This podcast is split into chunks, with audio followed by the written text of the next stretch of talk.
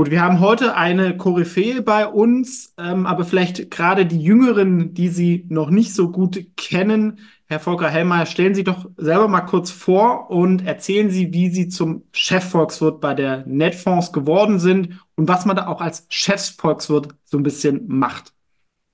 Also, wie wird man Chefvolkswirt? Ich, das war nie geplant, das ist das Erste. Ich hab, war Bankkaufmann, Bankfachwirt gelernt, äh, habe Devisenhandel gemacht in Hamburg, in London und äh, damals ist es auch ganz verrückt zugegangen ist.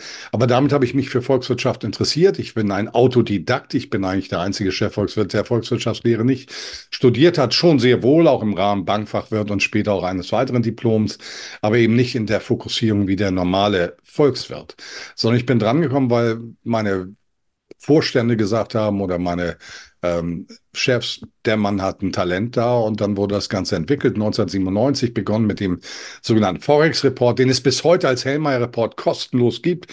Pflichtlektüre früher auch unter, früher auch im Bundesbankvorstand und anderswo. Ich kann das nur empfehlen. Ich würde mich über einen Hinweis freuen. Wir freuen uns über weitere Verbreitung. Und dann liefen die Dinge von Chefanalyst Helabar hin zu Chefvolkswirt Bremer Landesbank und dann weiter bei Solvecon und jetzt seit 2022 bei Netfonds. Was macht man als Chef Volkswirt. Man analysiert ähm, die Volkswirtschaften. Dabei gehe ich anders vor als Kollegen von mir. Ich achte sehr stark auf Strukturdaten, weil Struktur bedingt die Konjunktur, die Wirtschaftsentwicklung, die Ökonomie, die kurzfristige Entwicklung und dann auch die Einkommen, die Cashflows. Und mit dieser Art und Weise, die äh, didaktisch sich unterscheidet von dem, so wie es heute in der Volkswirtschaftslehre gelehrt wird, sind die Trefferquoten sehr hoch. Also das ist im Kurzen der Weg dorthin. Und ich muss sagen, es ist für mich ein Bereich, der von elementarster Wichtigkeit als Demokrat ist. Und das möchte ich an dieser Stelle auch mal sagen. Demokratien gibt es nur in funktionierenden Ökonomien. Wenn Ökonomien scheitern, dann äh, verändern sich Demokratien hin zu autokratischen Gebilden bis hin zu Diktaturen ultimativ. Und das können wir historisch latent nachweisen. Und insofern muss ein guter Demokrat immer auch ein hohes Verständnis für die Zusammenhänge, die Komplexitäten der Ökonomie mit Gesellschaft und politischer Stabilität im Auge haben. Ja, also das kommen wir auch gleich zu, das ganze Thema deutsche Wirtschaft. Ne? Also wenn wir einen Sozialstaat haben, der muss auch finanziert werden, was manchmal äh, bei dem Gefühl bei der Politik ein bisschen in den Hintergrund ähm, gerät und was ich auch interessiert, wofür sie auch bekannt sind, dass sie sehr prägnant dann, ähm, wenn wir die Prognosen machen. Ich meine, ich hatte auch in der Uni auch ein bisschen VWL, ja, bei BWL ist ein bisschen dabei, aber da wurde es schon sehr, sehr mathematisch immer und ich fand das irgendwie, wenn man aus der Praxis irgendwie kommt und damals schon irgendwie als Investor sich geübt hat, ähm, war das immer so ein bisschen, ja, bringt mir das jetzt irgendwie weiter was an der Börse? Und darum geht's ja eigentlich, ne? Dass man A, sag ich mal, die man so Makrozusammenhänge sind ja hochkomplex und auch hochinteressant. Aber wenn man da irgendwie Riesenformeln baut oder sowas, die dann wegen irgendeiner falschen Armbande trotzdem wieder nicht ähm, stimmen, macht's nicht so ähm, Spaß. Aber also, was auch ich an der Uni gelernt habe, ist bei der VWL heißt ja auch zwei VWLer, drei Meinungen, ja. Ähm, und inzwischen ist ja doch so auch in den Mainstream-Medien angekommen, dass es um die deutsche Wirtschaft ähm, nicht so gut ähm, bestellt ist. Ist dieser Eindruck komplett richtig? Oder bevor wir auf die negativen Seiten gehen, was sind denn vielleicht noch ähm, positive Sachen in Deutschland und vielleicht auch was, was man vielleicht noch in den Wirtschaftsdaten sieht? Oder ist jetzt irgendwie alles aktuell ähm, negativ, Ihrer Meinung nach? Also wer alles nur schwarz sieht, macht einen Fehler und wer alles nur weiß sieht, ebenso. Wir bewegen uns immer in einer Melange von Grautönen. Und Deutschland hat noch einige Asse im Ärmel. Nur sie müssen auch vitalisiert werden. Das ist was ganz Wichtiges. Sie müssen ins Leben gerufen werden. Was haben wir? Wir schauen mal auf den Status äh, in, Bezug, in Bezug auf Konkurrenzfähigkeit. Im Bereich der Top-Unternehmen da lagen wir früher mit Unternehmen. Deutsche Bank war mal die, das, die größte Bank der Welt, als ich noch dort tätig war. Das will ich jetzt damit nicht korrelieren. ähm, und äh, aber auch Bayer war eins der größten ähm, Pharmaunternehmen. Wir sind so weit zurückgefallen bei den Großunternehmen. Jetzt kommt das Aber. Aber wir sind führend weltweit bei den sogenannten Hidden Champions, den versteckten Gewinnern.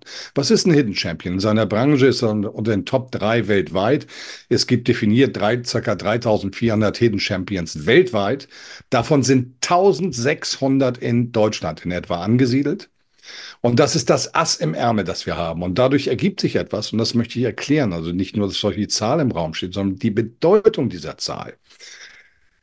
Dadurch haben wir hier ein Wirtschaftscluster, eine, eine Wirtschafts-, ein Wirtschaftsnetz, das so hocheffizient ist wie kein anderes auf der Welt, mit kurzen Zulieferwegen. Und das lässt sich in Milliarden gar nicht ausdrücken, dieser Vorteil. Und das ist auch der Grund, warum wir trotz Nachteilen in anderen Bereichen, bei Lohn etc., pp, Steuern, diesen Status haben halten können. Jetzt kommt aber der entscheidende Punkt. Wie gehen wir mit diesem Ass im Ärmel um? Das ist fast alles energieintensives Geschäft. Und was lassen wir zu? Wir lassen eine wir lassen Verantwortungslosigkeit bezüglich der Preislichkeit, des Preisniveaus von Energie zu. Wir sind dort nicht konkurrenzfähig. Auch wenn die Preise jetzt runtergekommen sind, es fühlt sich gut an. Der relative Vergleich zu anderen Standorten ist hier die entscheidende Größe. Und da sind wir nicht konkurrenzfähig.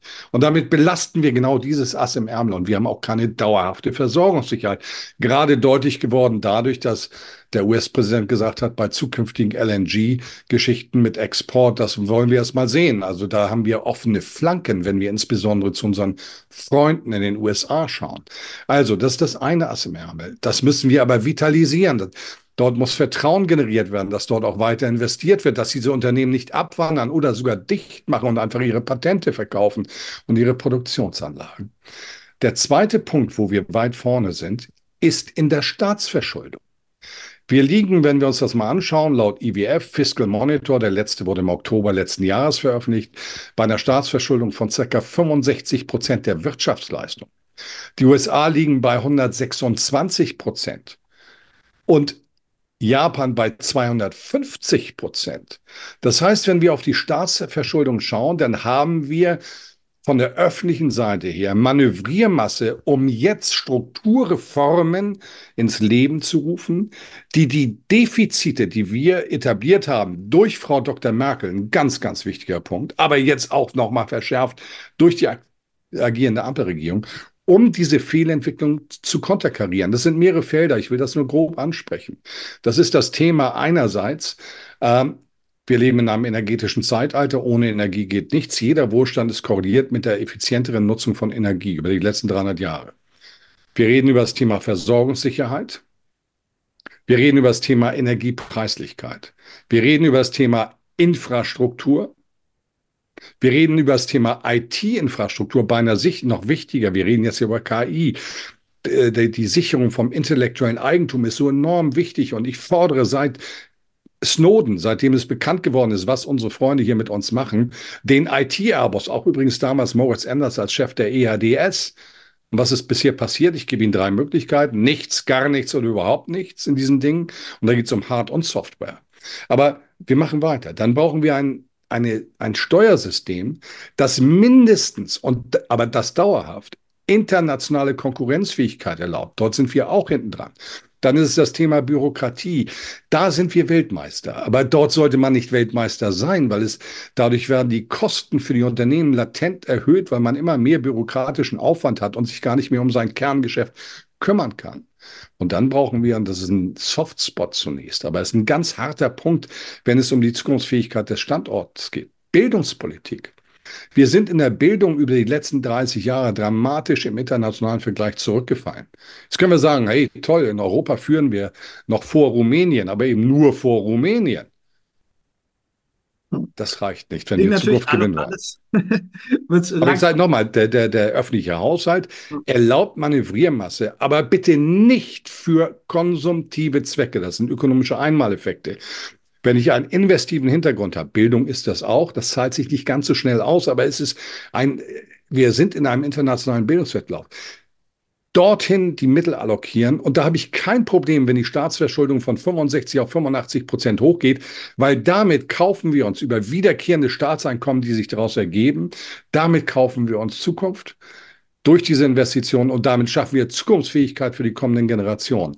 Und wir schaffen Vertrauen, das so erodiert ist wie noch nie seit 1871 zwischen Wirtschaft und Politik. Wir schaffen wieder verstärktes Vertrauen der Ökonomie, der Wirtschaftstreibenden in die Staatlichkeit, in Politik. Und äh, wenn wir diese Aufgaben nicht machen, Haas, wenn wir das nicht machen, Gnade Deutschland Gott. Aber es ist nicht nur Gnade Deutschland Gott, sondern es ist auch Gnade Europa Gott, denn wir sind das wichtigste, die größte Wirtschaftsnation innerhalb der Europäischen Union. Und wenn wir scheitern, scheitert nicht nur Deutschland. Und das ist insofern eine Ansage auch an den Begriff Verantwortung. In Berlin Verantwortung gekoppelt mit dem Begriff Demut, nämlich dem Respekt vor der Verantwortung, die man hat. Warum, inzwischen wissen wir aber, warum äh, schneidet die deutsche Wirtschaft besonders schlecht ab? Das ist das nur das Energiethema, weil ich meine, das hat inzwischen, glaube ich, versteht jeder, der irgendwie auf einer deutschen Schule war. Ja, Energiewende hin oder her, die hat ja darauf basiert, dass wir billiges russisches Gas hatten. Dann kann man vielleicht darüber diskutieren, dass man ähm, ähm, Strommeile abschaltet. Das ist jetzt aber nicht da, aber man hat es trotzdem gemacht. Ja, und da ist bei mir massives Vertrauen in die Rationalität ähm, verloren gegangen. Es gibt eine Partei, die das äh, irgendwie wollte, aber letztendlich haben alle irgendwie mitgemacht. Wie konnte es dazu kommen? Das ist das eine. Und das andere ist, was sind noch weitere Gründe, ähm, die jetzt neu dazugekommen sind, ähm, die Deutschland ähm, betreffen? Ne? Weil Bürokratie und, so und Demografie betreffen ja auch andere ähm, europäische oder westliche Länder. Gut, ich beginne nicht mit dem Thema Energie, sondern mit dem Thema Rechtsstaatlichkeit. Und auch bitte hier ist mal eine Abstraktion. Rechtsstaatlichkeit ist die zwingendste, ist das zwingendste Erfordernis für eine Demokratie. Es gibt keine Demokratie ohne Rechtsstaatlichkeit. Übrigens auch nicht ohne Pluralismus. Und Framing gehört nicht zu Pluralismus, das nur am Rande. Aber zurück zur Rechtsstaatlichkeit. Die Bundesregierung unter Frau Dr. Merkel hat im Rahmen von Fukushima Recht gebrochen. Wenn ein Staat in den elementarsten Ökonomiefeldern, nämlich in der Energiewirtschaft, wir leben in einem energetischen Zeitalter, Recht bricht, bricht es damit faktisch das Vertrauen gegenüber der Ökonomie, weil alle Investitionen, die bis zu diesem Zeitpunkt stattgefunden haben, darauf basierten, dass man sich auf das Rechtssystem und die damit verbundenen potenziellen Kosten einstellen konnte. Und das hat Frau Dr. Merkel zerstört. Das ist der erste Punkt. In der Folge übrigens gab es zwei Jahre lang direkt messbar eine Unterinvestition in Deutschland als Folge daraus. Und da muss man mal fragen, wer greift hier eigentlich Demokratie an, wenn rechts, mit Rechtsstaatlichkeit so umgegangen wird? Diese Frage ist zulässig. Der zweite Punkt ist der, dass wir latent ein Misstrauen in unserer Politik, auch in der CDU, CSU, gegenüber den der Wirtschaft haben, dass wir Neidreflexe predigen. Da geht es also um die Psychologie, die dann Politik beeinflusst. Es geht aber auch darum, dass es in den letzten 20 Jahren einen Marsch durch die Instanzen im Sinne von Rot-Grün gegeben hat und damit eben auch der Pluralismus, also die öffentliche Meinungsbildung, ein Framing erhalten hat, das antiwirtschaftlich gelaufen ist. Das sind die Grundlagen dafür, dass wir in der Konstellation heute stehen, mit der wir konfrontiert sind. Und äh, nochmal zum Thema Energie. Es gibt kein anderes Land auf der Welt neben Deutschland, das obwohl es der energieintensivste Industriestandort ist. Und wir leben nur davon. Wir haben nur ein Geschäftsmodell. Einkauf von Rohstoffen, Halbfertigprodukten, hochwertige energetische äh, Produktion und dann Export. Und damit schaffen wir überhaupt die Grundlagen, dass hier das tägliche Leben geschaffen wird. Und wir haben kein anderes. Und wer damit spielt, ohne ein anderes zu haben, agiert verantwortungslos. Also das nochmal, das Thema Energie ist von höchster Bedeutung. Und ich mag es nicht, dass wir immer sagen, oh, schlimm, die Russen, die bösen Russen. Und wie konnten wir uns da nur darauf verlassen?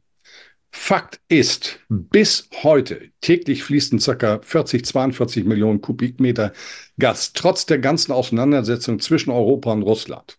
Diese hybride Kriegsführung, die es dort gibt, liefern die Russen. Sie haben im Kalten Krieg geliefert. Es gibt keinen verlässlicheren Energiepartner als Russland. Ich habe eben da äh, im Eingangs unseres Interviews deutlich gemacht, die USA sagen gerade, ja, mittelfristig, langfristig, also mit LNG-Exporten dann nach Europa, das ist alles offen.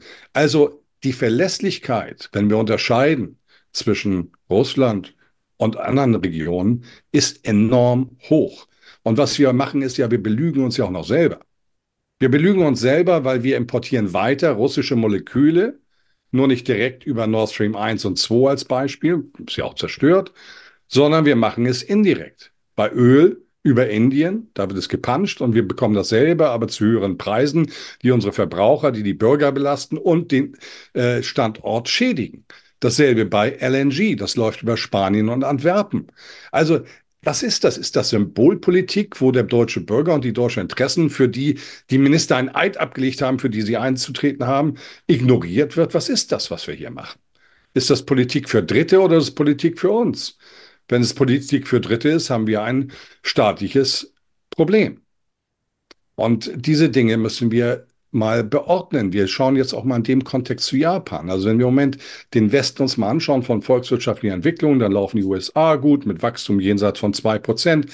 Großbritannien trotz Brexit performt Deutschland aus. Und Japan läuft gut. Warum läuft Japan gut? Weil man trotz Fukushima an Atomkraft festgehalten hat und Atomkraft ausbaut. Und weil man weiter, obwohl man offiziell Russland sanktioniert, über Sachalin direkt aus Russland Öl und Gas importiert. Und zwar zu den günstigsten Preisen. Damit schafft man für den Standort Japan einen Standortvorteil. Und Europa, insbesondere Deutschland, ist die einzige Region der Welt, die sich sakrosankt dran hält und damit latent Standortnachteile schafft. Und ich erwarte von der europäischen Politik, das geht auch in Richtung EU-Kommission, aber insbesondere auch Richtung Berlin, dass hier die Interessen dieses Landes in unbestechlicher Form wahrgenommen werden. Gut, das, sind, da, äh, das, äh, ja, zu das Russland haben, ja, genau. Nee, nee, alles gut. Ähm, zu Russland, glaube ich, ähm, ist wahrscheinlich auch dann ein sehr politisches Thema und wo Leute auch unterschiedliche Meinungen zu haben. Und das würde vielleicht jetzt hier ein bisschen auch ähm, vielleicht zu weit führen. Aber was mir irgendwie auffällt, es werden ja so viele wirtschaftlich irrationale und auch, man kann schon sagen, inkompetente Entscheidungen in, in Deutschland getroffen. Ähm, aber es fehlt so ein bisschen das Gegengewicht. Ja, und eine Erklärung für mich ist A, ja, die öffentlichen Medien, aber auch die privaten Medien ähm, sind, sag ich mal, da oft nicht ausgewogen bei, bei wirtschaftlichen Themen. Und es fehlen halt auch so die echten Unternehmer, die sich auch mal zu Wort melden, weil die Stimmen der Wirtschaft sind dann oft Manager, die in DAX-Konzernen irgendwie nach oben gekommen sind, indem sie halt auch auf nie eingeeckt, angeeckt sind, immer den Zeitgeist auch gefolgt sind. Ne? Das sind ja oft dann auch staatsähnliche Firmen.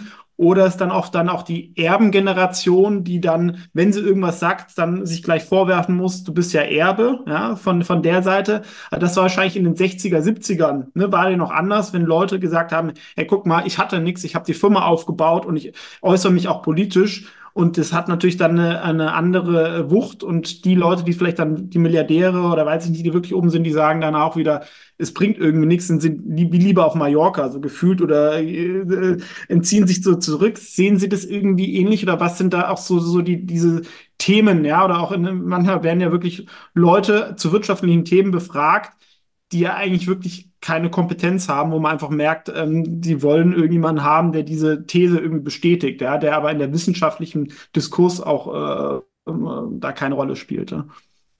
Ja, und da sind wir beim übergeordnet in der Abstraktion beim Thema Pluralismus und dem Mut, auch seine Meinung zu sagen wozu wir laut unserer Verfassung ja sogar das Recht haben. Das Grundgesetz fordert sogar zivilen Ungehorsam ein, wenn unsere Grundrechte eingeschränkt werden und sowas gibt es durchaus. Dazu gehört auch der Pluralismus, dazu gehört auch das Thema Framing. Also, lange Rede, kurzer Sinn. Wir haben natürlich von dieser äh, Unternehmerschaft gehen wir hin in Richtung der Managerkaste. Und die Managerkaste ist opportunistischer. Opportunismus ist nicht gut. Für viele Manager ist die eigene Karriere wichtiger als die Verantwortung für das Unternehmen. Und ich weiß das in der Finanzbranche, ich, ich war aber auch in London tätig. Ich weiß genau, worüber ich hier rede. Und damit ergibt sich ein systemisches Problem eigentlich äh, aus dieser Konstellation heraus. Es gibt aber dasselbe auch in der Parteienlandschaft. Wir hatten früher Menschen, die aus einer inneren Berufung heraus Politik machten und wirtschaftlich unabhängig waren. Und wir haben heute eine Funktionärsdemokratie, wo die Leute über das Parteiensystem groß werden, aber von der Partei abhängig sind und sich damit vielleicht gar nicht mehr die eigene Meinung leisten können. Das habe ich auch erlebt, wo man mir unter vier Augen Dinge sagt und wenn die Kamera angeht, sagt man etwas anderes. Und damit sehen wir schon, wir haben einen Opportunismus, der die Effizienz des Pluralismus, um die beste Lösung zu finden, untergräbt. Und da liegt für mich ein Grundproblem. Und auch da, äh, Sie werden mich bei ARD und ZDF nicht sehen, weil ich irgendwann mal eine falsche Meinung, die zwar richtig war, geäußert habe, aber die nicht dem politischen Zeitgeistkonsensus entsprach.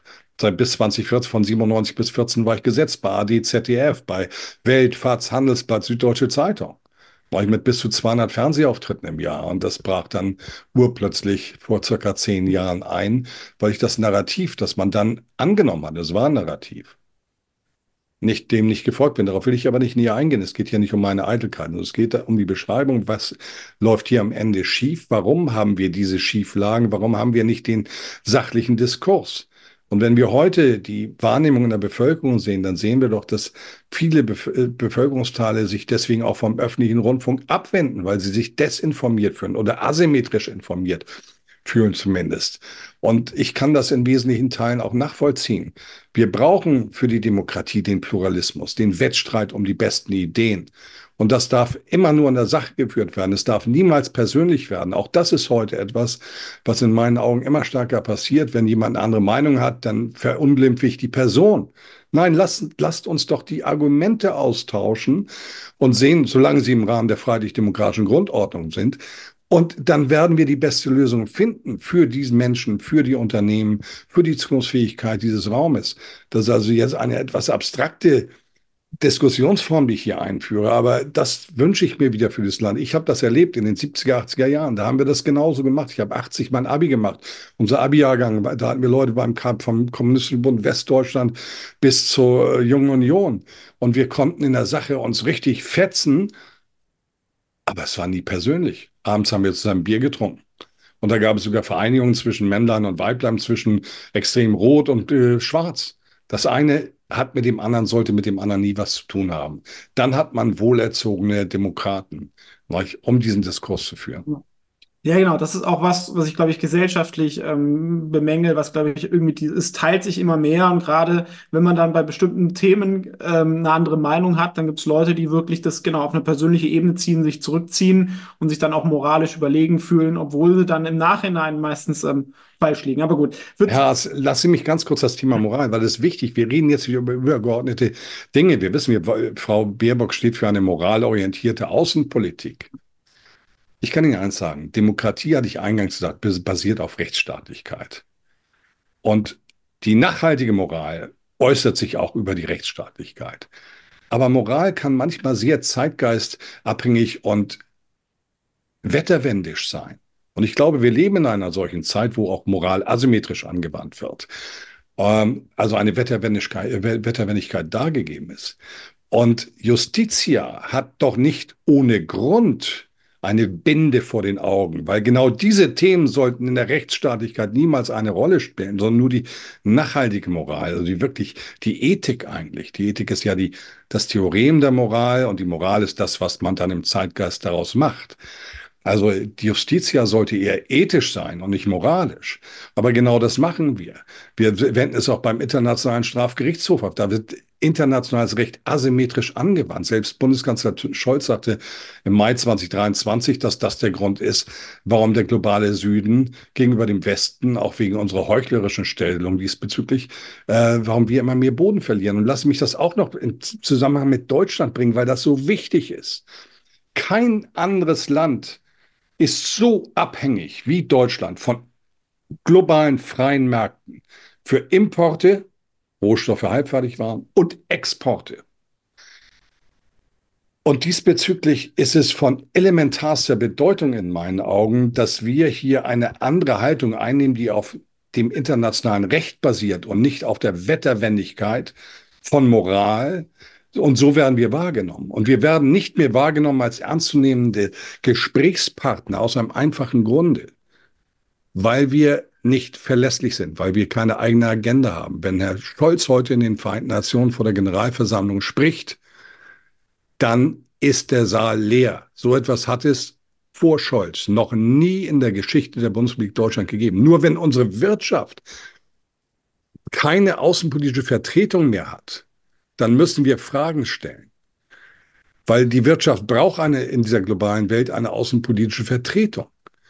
Und wenn die nicht mehr gewährleistet ist durch eine polit potente Politik, die ernst genommen wird, dann spielen wir auch darüber mit unserem Standort, weil unsere Unternehmen, die global tätig sind, brauchen eine außenpolitische Vertretung.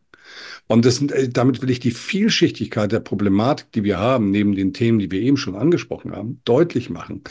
Und wir brauchen endlich wieder Menschen, die die Komplexitäten in unbestechlicher Form begreifen, um diesem Land die Ausrichtung zu geben und auch der Europäischen Union die Ausrichtung zu geben, die im Rahmen der internationalen Konkurrenzfähigkeit Zukunft erlaubt. Darf ich vielleicht nochmal nachhaken? Thema Rechtsstaatlichkeit und Atomausstieg, wo es da den Rechts, haben Sie, glaube ich, anfangs gesagt, mit irgendwie mit Rechtsbruch ja, das genau. war seinerzeit der Punkt, dass äh, wir ein, wir hatten den Atomausstieg mhm. ähm, ganz klar geplant. Darauf basierten, wir sind energetischster Industriestandort der Welt, die Investitionen, die bis dahin vorgenommen worden sind. Und dann ist dieser Ausstieg zehn Jahre vorgezogen worden, ohne dass wir aber ein alternatives, eine Alternative hatten. Wir haben ja bis heute nicht ein ausreichendes Energienetz. Es war eine Energiewende ohne Netz. Das so, als würden Sie Abitur machen ohne Wissen. Das funktioniert nicht. Ja, und das, dafür zahlen wir heute ein. Und das sind diese Dinge, wo ich mir manchmal sage, ist, ich bin atemlos. Ne? Ich war bei Helene Fischer heißt es atemlos durch die Nacht. Ich kann nur sagen, äh, hier ist es atemlos durch die Politik, weil es nicht durchdacht ist. Wenn ich eine Entscheidung treffe, dann macht die auf, auf erster Ebene, damals auch emotional, äh, gerechtfertigt sein. Oh, wir steigen sofort aus. Oh je, oh je. Obwohl die geografischen Grundlagen, äh, wir sind nicht auf dem Pazifikgürtel äh, mit den Vulkanen, gar nicht mit Japan vergleichbar waren. Da wurden ja Themen herangezogen, ja, wenn ein Flugzeug auf ein Atomkraftwerk schaut. Als Grundlage für diese Entscheidung, wenn ich so Politik mache, aber die zweite, dritte, vierte, fünfte Wirkungsebene einer solchen Entscheidung in meine Entscheidung außen vor lasse, dann ist es nicht nur naiv, dann ist es die Negation des Begriffes Verantwortung. Denn genau das ist doch Intellektualität. Abstraktion ist diese unterschiedlichen Wirkungsebenen. Abstraktion ist die höchste Form der Intellektualität. Diese Politik war Ausdruck der Negation dieser Intellektualität, der Abstraktionskraft von Entscheidungen. Und äh, das macht mich manchmal sehr, sehr betrübt, weil ich sehe in anderen Wirtschaftsräumen, die mit uns in Konkurrenz stehen, dass dort ein planvolles Handeln, ob das richtig oder falsch ist und auch ob es internationalem Recht oder nicht entspricht, will ich hier zunächst nicht diskutieren. Aber es gibt dort Planung, da gibt es auch Contingency-Planung, dass man, dass man auch proaktiv, man hat eine Agenda. Was ist Deutschland, proaktiv oder reaktiv? Wir sind reaktiv. Wenn der andere aber proaktiv ist, ich selber bin reaktiv. Wie wahrscheinlich ist es, dass ich dann als Gewinner aus der Veranstaltung rausgehe? Und das sind die Dinge, die mir Sorgen machen. Es fehlt hier also die Das Bedenken der zweiten Ordnung, ne? Also was Ja, ich oft sehe bei genau. vielen Themen, man macht was, was vielleicht auf den ersten Blick irgendwie in den Medien oder so gefordert wird, aber man vergisst komplett, was eigentlich die Auswirkungen aus der zweiten oder dritten Ordnung irgendwo sind, ja? Äh, sei das Corona, Migration oder sowas, sondern man macht das, was gerade vielleicht gefühlt ähm, irgendwie Punkte bringt, ja. Das ist vielleicht Ja. was. Und, wie, man sieht die Welt, wie sie, wie sie sein soll, aber nicht wie sie ist, ja, vielleicht. Ja. Ja, wie man sich wünscht, das ist ein bisschen Pippi Langstrumpf. Ich mache mir die Welt so, wie sie mir gefällt. Aber das fällt einem auf die Füße. Ich nenne das in meinem Helmer-Report immer die normative Kraft des Faktischen. Also mich, ich kann mich, äh, wir, wir können Deutschland auch jetzt noch ein bisschen weiter auf diesem Weg gehen. Dann verbrennen wir das Fett, das die Leistungsgesellschaft vor uns, die Generationen unserer Eltern und Großeltern aufgebaut haben, also sehr viel Substanz. Dann verbrennen wir halt noch mehr davon. Aber wir werden am Ende von der Realität eingeholt. Siehe Griechenland. Und dann wird's bitter. Dann werde ich Reformen machen müssen. Deutschland wird es ja weitergeben. Aber dann werde ich Dinge machen müssen, die wir uns heute nicht vorstellen können. Dann reden wir von Rentenkürzungen von 50 Prozent. Dann reden wir von einer brachialen Verarmung. Dann reden wir auch von dem Risiko auf der Straße sterben zu können. Das klingt jetzt provokant, aber ich will nochmal, das ist für viele Deutsche undenkbar. So wie es undenkbar war, als ich vor zehn Jahren sagte, bei Maybrit Illner in der Talkshow, 2014, Griechenland schafft das. Und ich habe es begründet, warum, weil die Strukturdaten, ich hatte vorhin ja schon mal gesagt, Struktur, Konjunktur, Cashflow, Die Strukturdaten haben mir gesagt, dass die Konjunkturdaten dahin gehen. Wir bekommen heute Industrieproduktionsdaten aus Griechenland plus 3,1 Prozent. Man hat die Staatsverschuldung jetzt um 50, 60 Prozent innerhalb der letzten drei, vier Jahre reduziert. Das läuft wie geschnitten Brot, weil sie ihren Aristoteles, ihre Strukturreform gemacht haben. Und damals haben, gab es neben mir keinen anderen Chefvolkswirt weltweit, der das prognostizierte. Aber das ist genau dieser Unterschied eben.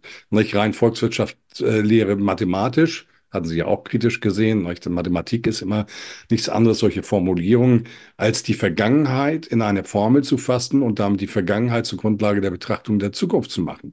Wenn ich aber die Strukturen verändere, geht genau das nicht dann habe ich plötzlich andere Ergebnisse. Einfach zur einfachen Erklärung. Und äh, diese Dinge sieht man. Und wir haben heute, ich sage es nochmal, im West, im europäischen Vergleich, im westlichen Vergleich und im globalen Vergleich die schwächsten Strukturdaten, um unsere ökonomischen und gesellschaftspolitischen Ziele und auch die der Transformation der grünen Transformation umzusetzen. Denn doch, das, das ist enorm teuer. Dafür braucht ja das Steuersubstrat aus einer funktionierenden Ökonomie. Damit konterkariert sich eigentlich die grüne Transformation, wenn sie deindustrialisiert, ob ihrer Basis das Ziel überhaupt zu erreichen. Und äh, das, das ist Intellektualität und das ist Smartness. Und alles andere ist Naivität. Und Naivität wird häufig teuer bezahlt. Hm. Jetzt kommt eine schöne Frage, aber als auch mit einer schönen Überleitung vielleicht meiner Meinung nach.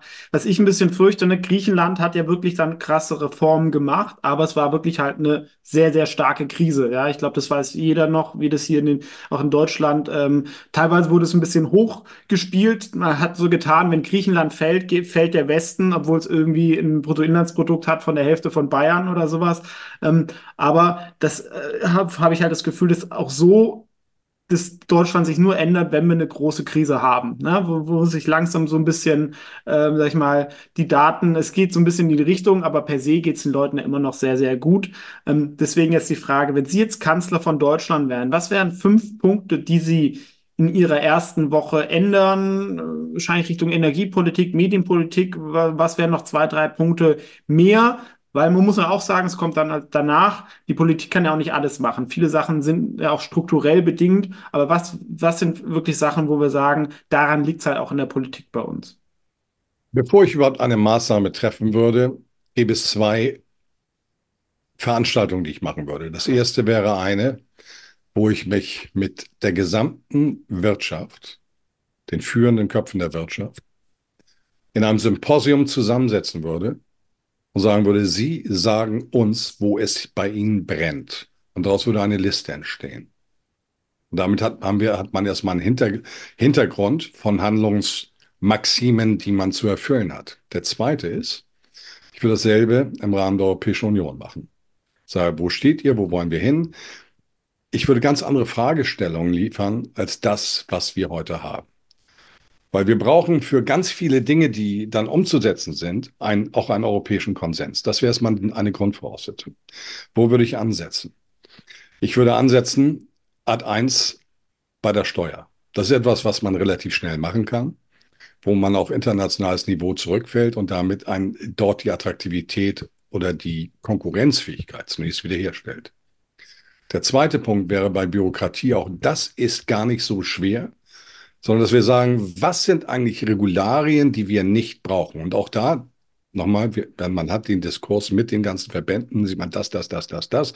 Ist das zwingend erforderlich vor dem Hintergrund von EU-Recht oder können wir das verschlanken? Verschlankung. Dann haben wir schon mal zwei Ebenen. Die dritte Ebene, und da geht es um das Thema Vertrauen, ist eins, wo ich sagen muss, dann müssen wir über Energie reden, und zwar auch im europäischen Kontext. Wie stellen wir uns Europa mittel- und langfristig vor? Wie stellen wir uns vor, mit Europa erfolgreich sein zu können, wenn Europa sich eigentlich am Ende nur noch auf den Westen fokussiert? Ich sage das ganz bewusst. Der globale Süden hatte mal 1980 äh, 20 Prozent Anteil in der Weltwirtschaft Basiskaufkraftparität. Der globale Süden hat heute 70 Prozent. Wir hatten damals 80, wir haben jetzt 30. Wir wollen aber immer noch das, dieselbe Macht ausüben wie seinerzeit. Das heißt, diese Fragen müssen wir mal beordnen, ob wir uns nicht in ein multilaterales System, das wieder auf Recht basiert, Die USA haben die WTO, die Welthandelsorganisation, zerstört, die Schiedsgerichtsbarkeit seitdem Sanktionen losgelöst von internationalen Rechtsgrundlagen, ohne dass ihnen was passiert. Sehr smart, das ging unter Obama los. Da sehen Sie wieder langfristige Planung. Im Gegensatz zu unserem Reakt, also proaktiv, das andere ist bei uns reaktiv. Das heißt, wir müssen diese Ordnung wiederherstellen, dass auch der Kleine vor dem Großen geschützt ist, wenn der Große Unrecht gegen den Kleinen äh, vornimmt. Nämlich deswegen gibt es die WTO und deswegen gibt es die internationale Kapitalverflechtung und die internationale Arbeitsteilung, weil eben der Kleine auch vor solchen Gremien Recht haben kann, um es deutlich zu machen. Die WTO hat gut 160 Mitglieder, es gibt 193 Staaten, die in den Vereinten Nationen organisiert sind. Das ist als das wie das Skelett, das alles zusammenhält, sich also für solche Strukturen wieder stark machen. Und wir müssen uns auch eins deutlich machen, internationale Energieagentur. Und das gilt nicht nur für Energie, das gilt für massiv viele Rohstoffe. Ohne Russland, OTO und EA, lässt sich die Versorgung der Welt mit Energie nicht darstellen. Punkt. So, und das ist das normativ faktisch. Und da müssen wir jetzt Lösungen finden, auch für die Ukraine, hoffentlich diplomatisch, dann hört das Bluten endlich auf um vielleicht auch mal zu sehen, was ist in den Jahren von 2000 bis 2022, respektive jetzt 2024, schiefgelaufen. Liegen die Fehler nur auf einer Seite oder gibt es vielleicht Fehler auf der anderen Seite? Und wenn man das dann kommt, dann sind wir bei Bismarck, der gerade hinter mir ja mit seiner Büste steht. Frau Bierbock hat ja einen Bismarck-Saal äh, umbenannt. Seitdem steht Bismarck bei mir dort, weil er ist der letzte Nein, nicht. Er ist der beste Außenpolitiker im Sinne von Entente-Bildung, von Verständnis für den anderen, Empathie, um Common Ground zu generieren für dann erfolgreiche Außenpolitik. Nach ihm ging alles schief, der Lotse ging von Bord. Also, das, mit, das wären diese Dinge, äh, die ich anfassen würde. Es gibt darüber hinaus eins, wo ich sage, die Bildungspolitik muss ganz neu organisiert werden. Wir fallen dort international zurück. Die Zukunft wird über Bildung entschieden. Das äh, wir reden seit 30 Jahren darüber und seit 30 Jahren negieren wir politisch dieses Thema. Und damit kommt diese Konstellation zustande, die wir derzeit haben. So, das wären die Handlungsfelder. Okay. Politik ist das eine. Bei der anderen Sache, ich habe ja auch in der Schweiz studiert, da die denken ja viel mehr an, sag ich mal, dass sie selber die Sachen ändern. Ne? Da hat mal jemand gesagt, der Schweiz würde keiner auf die Idee kommen, wenn es der Wirtschaft schlecht geht, daran ist die Politik schuld oder umgekehrt weil die Leute irgendwie selber so ein bisschen die Politik machen, sie mehr in der Hand haben. Ähm, aber wo, denke ich, halt auch ein großes Problem auf äh, Deutschland zukommt, was auch vielleicht zu wenig diskutiert wird, ist halt A, die Demografie. Ne? Da kann man bedingt vielleicht ein bisschen machen mit Kinderbetreuung oder sowas, aber das ist halt auch ein sehr langwieriges Problem, ähm, Thema. Und das andere ist halt die Automobilindustrie. Ich glaube, es wird ein bisschen unterschätzt, wie viel am Auto irgendwie hängt, gerade irgendwie auch in, in Süddeutschland und zusammen mit Maschinenbau. Und da kommt ja ziemlich was auf uns zu. Ne? Also die Chinesen haben äh, vor zehn Jahren wurde sie komplett belächelt. Jetzt haben die ähm, beim Elektroauto, die Batterietechnologie äh, ist in Asien. Ähm, sag ich mal, beim autonomen Fahren haben wir, wir sind keine Digitalnation. Ja, und es, das dritte kommt nochmal die Änderung ja, dass man vielleicht irgendwie das äh, Carsharing so, das vielleicht noch das Kleinste. Das sind halt so viele Themen zusammen. Und es ist ja nicht nur Tesla, sondern äh, was, äh, und halt auch die fehlenden Gewinne jetzt. Ne? Also von BMW, Volkswagen kam ja, glaube ich, die Hälfte der Gewinne aus China. Das bricht da ja auch immer weg, weil die Leute dann lieber dann die lokalen Sachen kaufen, die äh, dann irgendwie günstiger oder so sind. Ähm, was kann man da irgendwie noch machen? Was sind noch weitere Probleme? Und wahrscheinlich spüren wir das aktuell noch nicht so richtig. Ne? Die Arbeitslosigkeit steigt ja nur so mhm. ganz langsam. Und bis jetzt gab es ja noch nicht ja die großen Meldungen. Kommt da noch das Schlimmste oder werden wir da gerade vielleicht im Premium-Sektor wahrscheinlich auch wieder einen Weg drumherum finden, aber so ein Massenmarkt ist schwierig, oder? Also ich kann, ich kann, ähm, ich sehe das Thema, wir hingen lange hinterher bei Elektromobilität, nur in meinen Augen ist Elektromobilität nicht die Lösung. Punkt. Das lässt sich gar nicht in der Masse für die Weltwirtschaft darstellen. Es wird, sie wird es immer geben, bin ich ganz sicher. Sie wird wahrscheinlich auch noch wachsen, aber sie wird nicht das ultimative Mittel sein. Wenn wir uns mal anschauen, was jetzt passiert ist. Großbritannien verabschiedet sich von Klimazielen und immer mehr Länder verabschieden sich von den sakrosanten Klimazielen. Die Europäische Union noch nicht. Uschi von der Leyen hat gerade jetzt ja gesagt, bis 2040 90 Prozent Reduktion CO2. Halten wir mal kurz inne. Ich glaube, 6 Prozent ist beim Menschen selber, glaube ich, oder sowas. Ne? 1990, ich glaube 1990 ist der Ausgangspunkt, ja. Hm. Seit 1990 hat Deutschland den CO2-Ausstoß, ich glaube, jetzt um 46 Prozent reduziert. Die Eurozone weit, äh, die Europäische Union weit mehr als 30 Prozent. Im selben Zeitraum ist sie um 58 Prozent gestiegen. Und wenn Europa auf Null geht, retten wir nicht das Klima. Was wir aber zerstören können, ist unsere Ökonomie. Und wenn wir die Ökonomie zerstören und die Leute kein Geld mehr haben, dann werden sie die Wälder verbrennen und das ist im höchsten Maße CO2-schädlich. Das heißt, wir brauchen Maß und Mitte. Und das gilt jetzt auch für die Automobilindustrie. Ich sage Ihnen, eins der Verbrenner, und das wird ja im Moment schon diskutiert, den wird es länger geben, als wir glauben. Und in der Verbrennertechnologie, gerade im Diesel, und das ist die effizienteste Verbrennertechnologie, sind wir weltweit führend. Ja, aber und es, gibt, und es gibt Filtersysteme und damit war ich selber konfrontiert. Wir, ein Freund von ich und ich hatten uns Patente organisiert, kam Fraunhofer drauf, TU Dresden. Das war die Lösung, auch von Feinstaub und Ultrafeinstaub. Auf jeden Diesel applizierbar, auch Schiffsdiesel. Und die schmeißen, die sind schlimmer als die gesamte Kfz-Flotte der Welt. Und was wurde uns gesagt? Ihr könnt die beste Lösung haben, wir töten den Verbrenner. Da sind wir bei Ideologie. Und jetzt kommen wir zum Pro Problem nochmal Deutschlands. Immer wenn wir ideologisch agieren, sind wir für uns selbst und den Rest der Welt wenig hilfreich, historisch nachweislich, seit 1871. Immer wenn wir pragmatisch unterwegs waren, dann waren wir ein Gewinn für uns selbst und für die Welt. Und mir gefällt das Letztere besser vor dem Hintergrund der anekdotischen Evidenz. Also, ich bin bei den deutschen Automobilbauern gar nicht so skeptisch. Und wenn wir uns die aktuellen Gewinnausweise anschauen, wow, dann sind sie mit weltweit führend. Also bei aller Kritik, die es in der Vergangenheit gegeben hat, und da hat man sicherlich auch Fehler gemacht, äh, sehe ich für die deutsche Automobilindustrie Chancen. Die Frage ist aber, Herr Haas, eine ganz andere. Wo produziert man denn? Wenn Deutschland nicht die notwendigen Rahmendaten schafft, dass man hier konkurrenzfähig produziert, dann werden wir deutsche Unternehmen haben, die aber nicht mehr in Deutschland produzieren. Wir sehen es gerade bei Miele.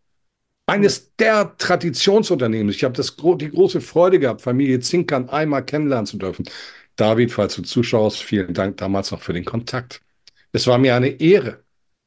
Und wenn solche Unternehmen, die wirklich Verantwortung für den Standort, auch Gütersloh und umzu, immer gelebt haben, in unbestechlichster Form, nicht mehr die Möglichkeit sehen, hier zu produzieren, weil sie müssen ja auch den Bestand des Unternehmens sichern, dann sollten in Berlin alle Alarmglocken, die es gibt, gleichzeitig läuten. Und genau das findet nach wie vor nicht statt. Ich möchte an Herrn Habeck erinnern. In unserem Hellmeier-Report, ich empfehle ihn, einfach googeln Hellmeier-Report und man ist auf der, äh, ist auf der Landingpage. Haben wir im letzten Jahr, als Herr Habeck sagte, das sei alles nur eine Konjunkturdelle, so in seiner jovialen Art der intellektuellen Oberflächlichkeit, haben wir geschrieben, nein. Es ist ein strukturelles Problem, das jetzt seine konjunkturelle Funktion erfährt. Das ist ein riesiger Unterschied. Und wenn wir nicht dazu in der Lage sind, diese Unterschiede im wichtigsten Ressort für die deutsche Wirtschaft überhaupt zum richtigen Zeitpunkt zu erkennen, wie wollen wir denn dann zukunftsorientierte Wirtschaftspolitik machen? Diese Frage müssen wir uns mal stellen. Und dann sind wir wieder, ich hatte es eingangs gesagt, es geht um die Begriffe Verantwortung und Demut vor der Verantwortung. In der Gesamtheit. Ich will es noch deutlicher machen. Die Immobilienpreise sind in diesem, sind im letzten Jahr dramatisch gefallen. Eigentumswohnung 8,9 Prozent, Einfamilienhäuser 11 Prozent und Mehrfamilienhäuser ca. 20 Prozent. Dazu kommt ja noch der Preis, der Kaufkraftverlust über Inflation. Wir haben nochmal plus 5 Prozent. Die, die, das Institut für Weltwirtschaft in Kiel, das ich jetzt schätze, hat diese Zahlen veröffentlicht. Das ist der größte Wohlstandsverlust, den es in einem solchen kurzen Zeitraum in Deutschland jemals für die privaten Haushalte und die Eigentümer von Immobilien gegeben hat. Und es ist nicht die Aufgabe einer Regierung, genau eine solche Politik umzusetzen, die dazu führt. Das sind doch, ähm, sag ich mal, dieses Appell ein gutes Schlusswort für den ersten Teil des Interviews, wo wir ein bisschen über die Probleme ähm, von Deutschland ähm, geredet haben.